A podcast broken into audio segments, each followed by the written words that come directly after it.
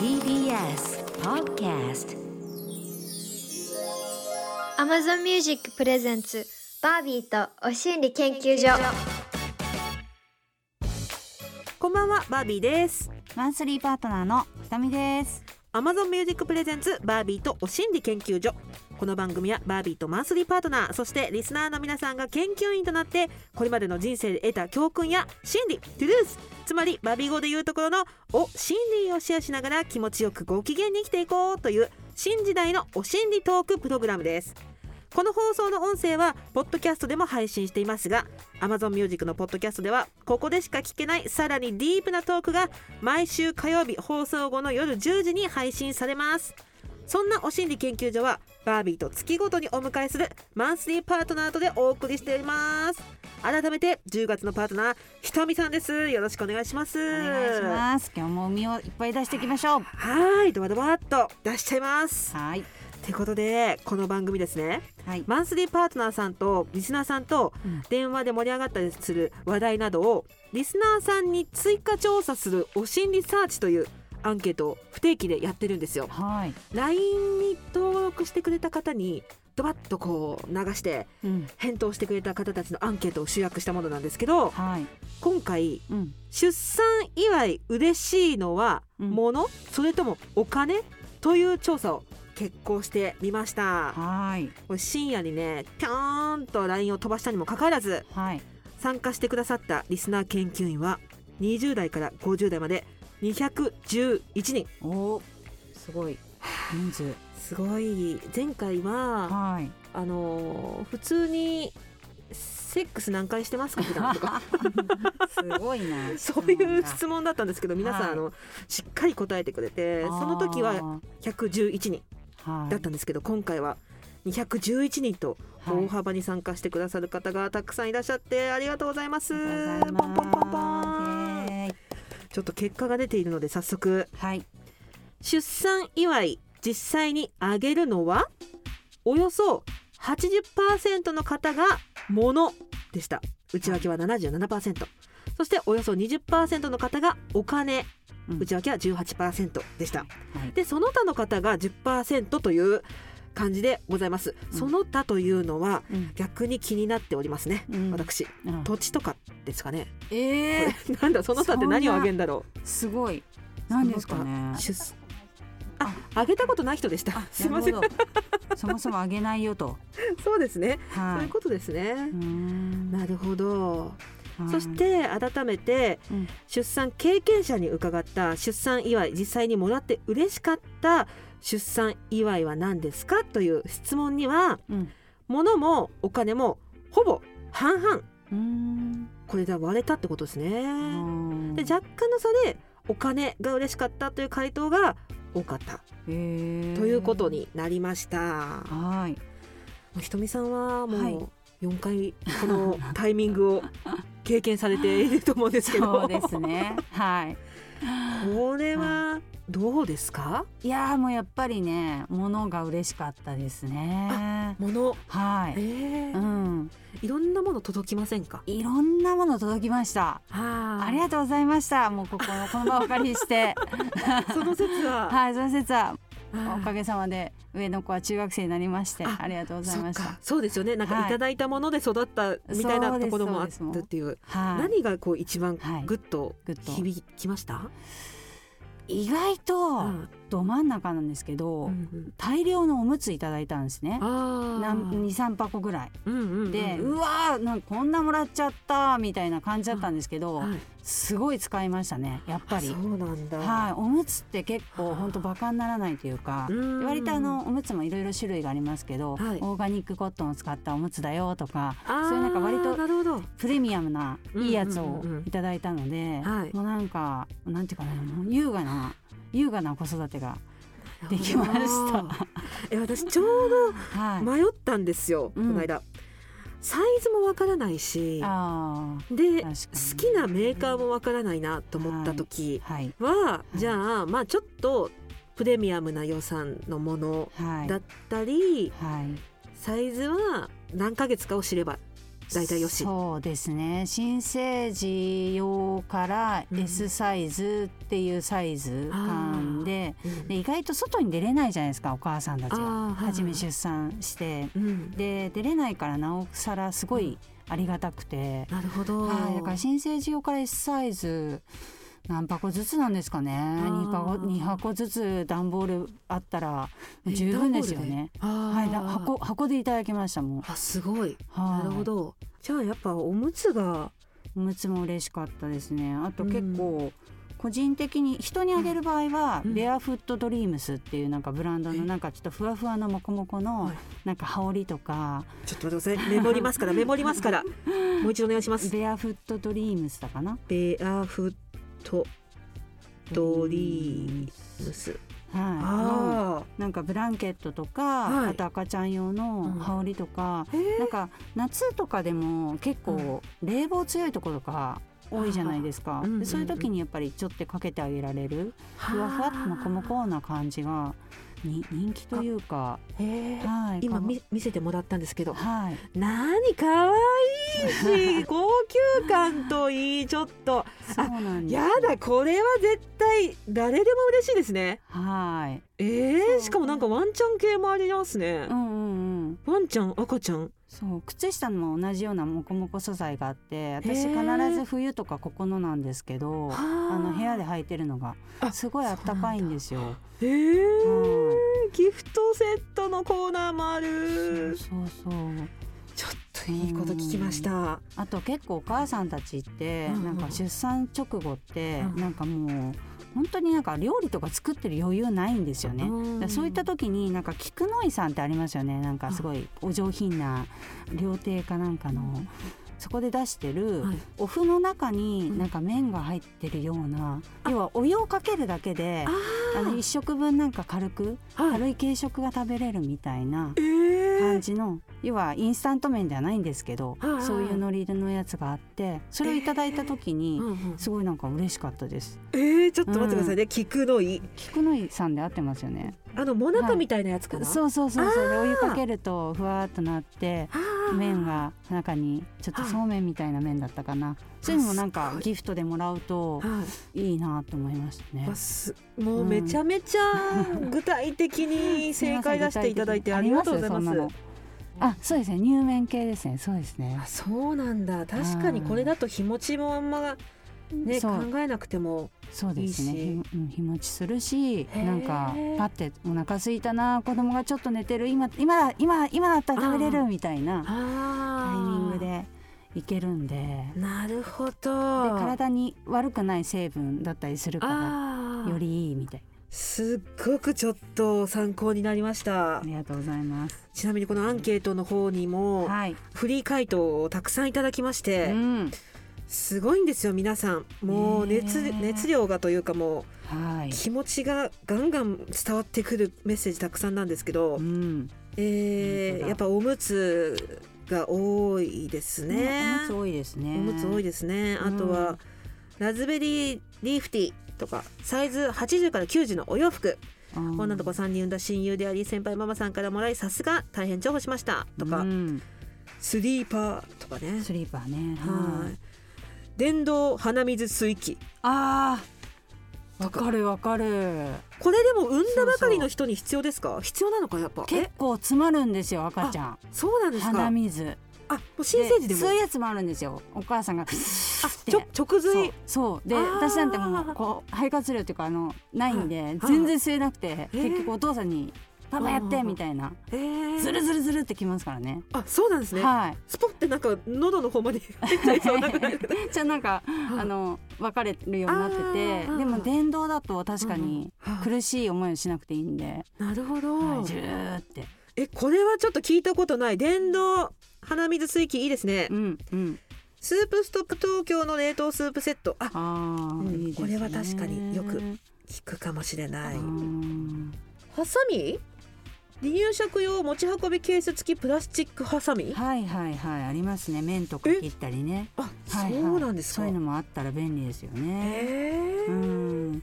私あとこのブレンダーもらったことあるんですけどなんか説明書をゆっくり読む余裕がなくてああのちょっと読めるようになる2歳ぐらいになるとちょはいっと余裕出てくるんでそういうタイミングで読んであのようやく使えるようになったみたいな。あ結局離乳食で使ってないみたいな。あ 違ーう場面で使うことになっちゃったんですけど。離乳食に大活躍したしって書いてある人もいますね。ねブレンダーはね。ねやっぱブレンダーそういう風に使うんだ。そうですね離乳食でね。なるほど。うん。あベビーカーが嬉しかった。いやベビーカーは嬉しい。ね嬉しいですよいいですね。これはどうでしょう？いとこが出産を頑張ったお母さんにこれを見て気分を癒してとぬいぐるみをプレゼントしてくれました。あ18年経った今でもぬいぐるみを見るたびほっこりする素敵な贈り物でした。うーん。あすごい。それでねまた私いいのかもしれない。いいですかね？私ぬいぐるみをあげてしまった時とかにはなんか、うん。そんなのじゃダメだみたいな感じで。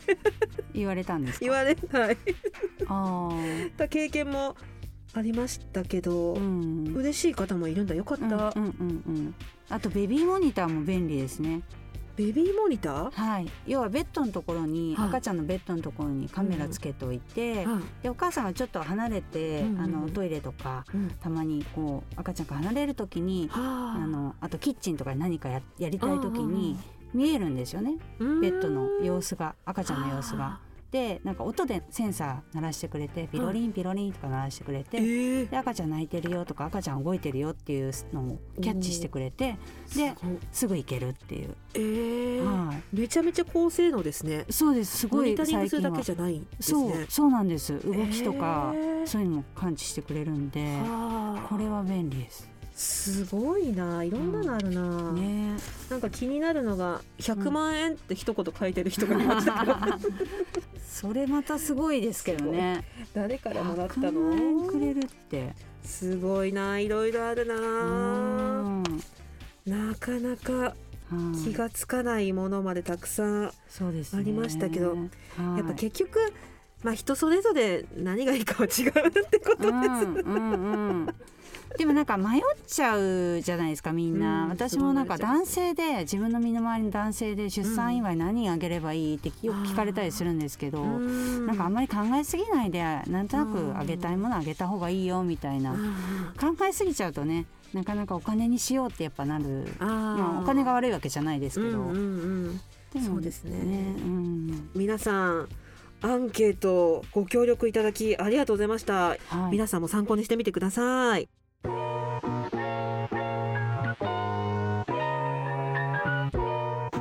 Amazon Music Presents バービーとお心理研究所。Amazon Music プレゼンツバービーとお心理研究所。パーソナリティのバービーとマンスリーパートナーひとみがお送りしています。今夜はせっかくなのでひとみさんのお心理聞いてもよろしいでしょうか？もちろんでございます。それでは一発プリッとお願いします。眠れない時無理に眠らず起きてみる。はい眠れない時もありますか？ありますね。眠れない時ありますか？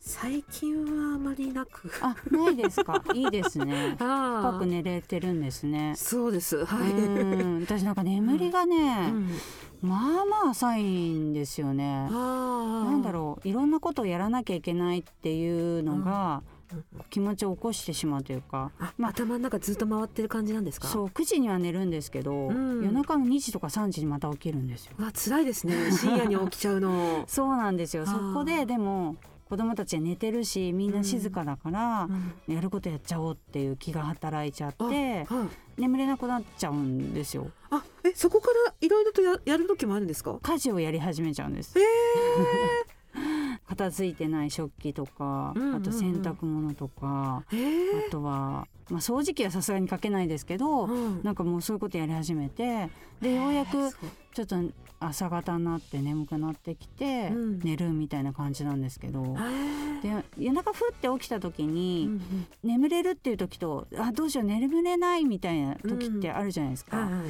でそういう時になんか眠ろうとしても寝れない時があるから、うんうん。なんかよく眠りがこう浅い人とか、うん。眠りにこうなんかうまく眠れない人っていっぱいいると思うんですけど、うんうん逆の気持ちを持ってくると寝れなくなるなと思っていてだから要するに寝よう寝なくちゃ寝なくちゃ明日はどうかこうだって思いすぎると眠れないからうん。私は起きていっちゃうタイプです。うん。でうん次の日のどっかの隙間時間を狙ってうん10分でも寝るとか、はい、その10分ぐらいの時はスコッと10分寝れるんですか、寝れたりしますね。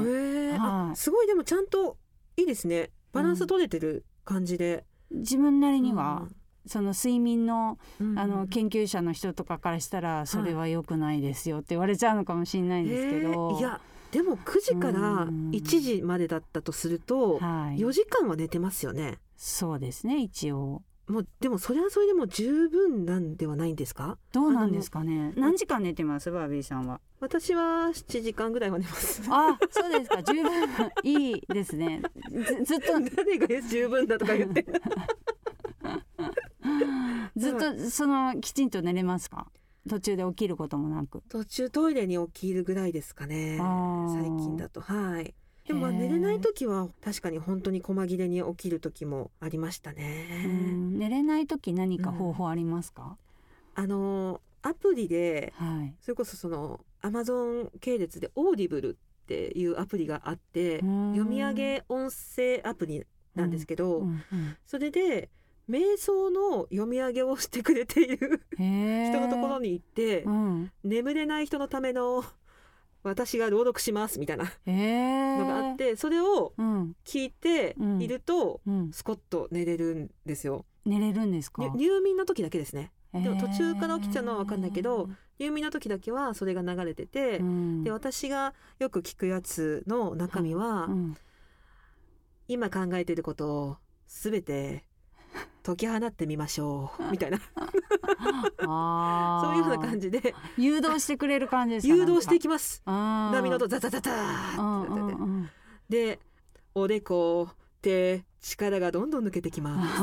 な。なるほどなるほど。はいそれに沿っていってやると、はい、あの最後の方、うん。あなたがうん、今日感謝したい人は誰ですか、今度起きちゃいません？逆に。考えちゃって誰だっけな最初考えるなって言うけどなんか、感謝したい人のことを考えたりとかするんですね。ねでああこんなことがあってあの人にありがとうを言いたいとか、そういう風なところまで後半行くとはい。最後寝てることが多いですね。えー。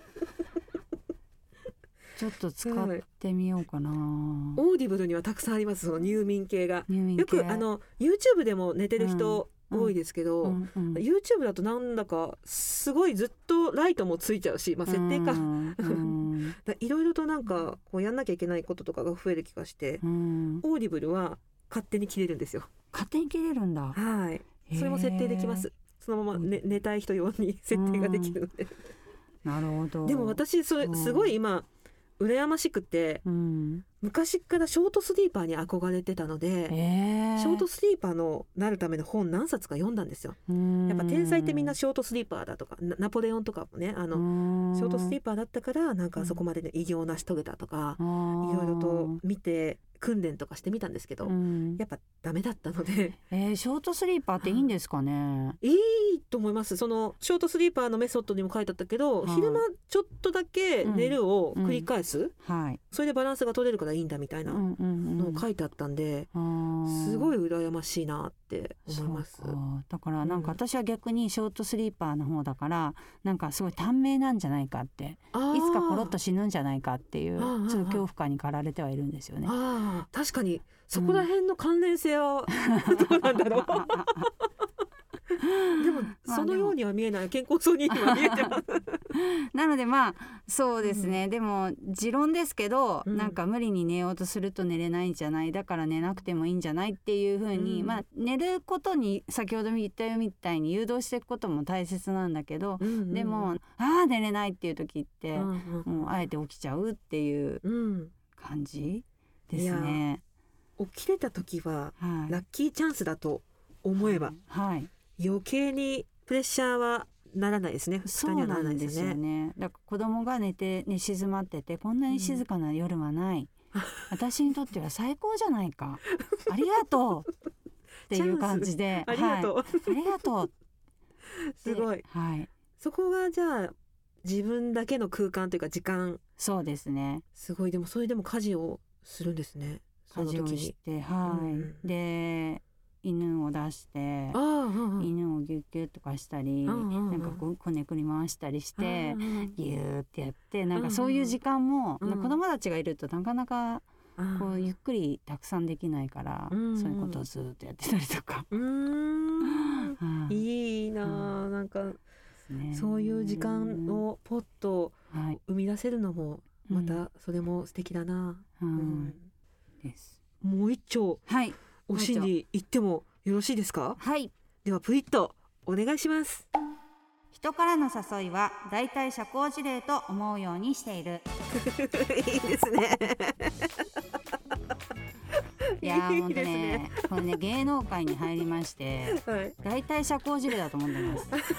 今度ご飯行きましょうねっていうのがもう挨拶。うんううん。ん、挨拶代わりに。だってはい行った試しほとんどないですからね。そうですね。はい。そうですね。ありますか？でも逆に聞きたかったんです今日。いやあこれ私逆に、うん。その悪いなと思いつつごはい。飯行きましょうねとか軽々しく多分言っちゃうかもしれないんですけあど、言っちゃい行った試しはないないですか？はい。ああ、だからすごい罪深いですよねでも、もはい、あの行きたい気持ちがあるのは本当、うんうん。でうん。本当にご飯行こうよ、ご飯行こうよでうん、本当に行ったのは村上佳菜子ちゃん。おー。アスリートだからですかね。嘘はつかないみたいな,、なんかあはいはいはいはい。なるほど、いやだからね私ねうん。いつもねそのご飯行きましょうねうん行きましょうねってなって、どっちがじゃあ予約取んのとか。ああどっちからアクションするのって、でいやこれでもな私がずかずか言って「じゃあいつにします?」とか「何日空いてますけどどうですか?」とか、迷惑なんじゃないかっていう、で同業種だから、うん。なんかすごいみんな立て込んでたりするじゃないですか。はいねレコーディングあるかもしんないしとか、うん。いろいろ考えすぎちゃって。確かに。はい。だからそうなんだよな。翌日撮影じゃないかなとか。とか そうそうそう。この日は空いてるけど次の日やばいんじゃないかとか、うん。いろいろ考えすぎちゃって。そうですね。はい。で実際行くことはほぼないですか？あでも行ったことは何度かはあります。はその時はうんやっぱお互いうん、会うつもりでご飯行きましょうねっていう会話をしてたんですねじゃそうですね。あたまになんかあるじゃないですか。あれ？社交辞令で言ったつもりだけど本当に行くことになっちゃったみたいななんか。いや私はいつ常にうん。あの、行く気満々なんですよ。あはい、でまあ相手が困るんじゃないかっていうなんか空気を読むようにはしてるんですよ。あ。うんあうんうん。ここまで帰ってきてるなと、うんうんこうあのメール続いてると、うん。LINE が続いてると。でここまで来たらうんちょっとありか。よし、私取ろうかなって。じゃああお店取りますよっつって、はい。結構。そ土足で踏み込ますぎないようにしてうんうんうんあの様子見ながら、うん。うん。様子見る見てる間が一番大変ですよね。あれ？個室じゃなきゃダメなタイプの人かな？ああそうそうそういうのがね。うん。面倒くさいですよねいろいろどとね。なんか結構こだわり強いタイプ。グルメだったっけこの人？とか、うんうんうんうんそこら辺もちょっとわかんないですもんね、初めて行く方だと。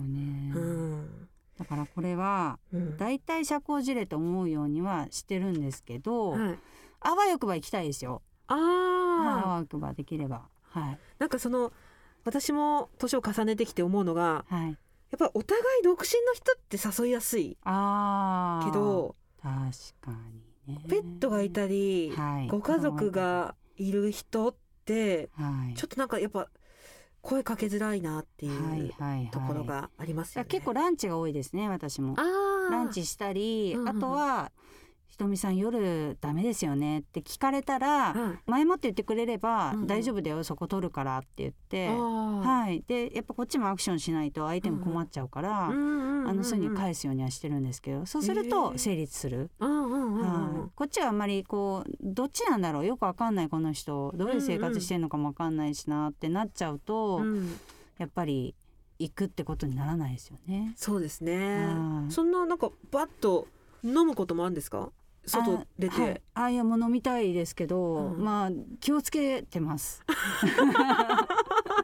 あんまり行き過ぎちゃううんとうん。眠くなっちゃうんですよね。あーいい夜とか特に。あで本当下手したら、ね、半分寝てるみたいな。あすごいでも健康的な 酔いですね、はい。すごくなんかこう持ってるガラス壁に投げちゃうとかあそういうのはないです。そう。いうのはねはい。そういうのはそんなあの知らんな方ではないんですけどあ寝ちゃうっていうのがあるのでー、うんうんうん。はい。気をつけながら。いいですね。はい。ちょっとじゃあ関係者の皆さん、社交辞令と思うようにしてるけど本気で誘えば、い。ひとみさんは来てくれるいやいかもしや行きます行れないという。きます。はい。はいそれは本当に。はい。はい。といったあたりでそろそろお時間です。はい。この後はお知らせに続いてエンディングです。バービーとお心理研究所。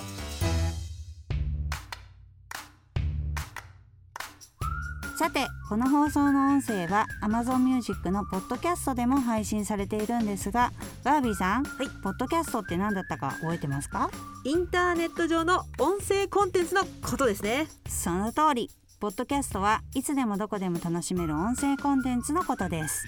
Amazon Music のすべてのストリーミングサービスで聞けるんだけど例えば Amazon にアカウント登録するだけでパソコンやスマホのアプリなどから無料でも楽しめる Amazon Music フリープライム会員の方は追加料金なしで楽しめる Amazon Music プライムでも聞けちゃいますいつでも聞けるってとこが便利ですね。それにね放送では話せなかったあんなお心理やこんなお心理について時間を気にせず話せるのもポッドキャストならでは。そうなんですぜひ Amazon Music のアプリをダウンロードしてバービーと心理研究所で検索してみてくださいね。フォローもぜひお願いします。バービーとお心理研究所あっという間にエンディングのお時間です。今日は出産祝いについてはい。ありとあらゆる正解が出ましたのでうん。リスナー研究員さんも保存版としてこれを大事に聞いていてください。番組ではリスナー研究員の皆さんからのお心理も大募集仕事や恋愛の失敗から学んだ教訓やお心理。美容健康お金や仕事のお心理。こんな悩みがあるんだけど解決のヒントになるお心理ありませんか？などなどどんなものでも OK です。電話出演 OK という方は電話番号をご記入の上番組公式 LINE にメッセージをお寄せください。秘密厳守匿名 OK お声も変えられますので安心してくださいねもちろんメールでも受付中。アドレスはおしんりアットマーク tbs.co.jp おしんりの綴りは OSHINRI です。電話出演してくださった方には Amazon ギフトカード1000円分をプレゼント。皆さんからのプリップリのお心理お待ちしています。そして Amazon Music ではこのラジオでのトークに加え放送では話せないディープなトーク満載の Amazon 独占バービーとはみ出しお心理研究所の両方がお楽しみいただけます。どちらも更新はこの後火曜日夜10時です。詳しくは番組ホームページをご確認ください。というわけでバービーとお心理研究所今夜はここまで。お相手はバービーとひとみでした。それではまた来週。またねー。バイバイ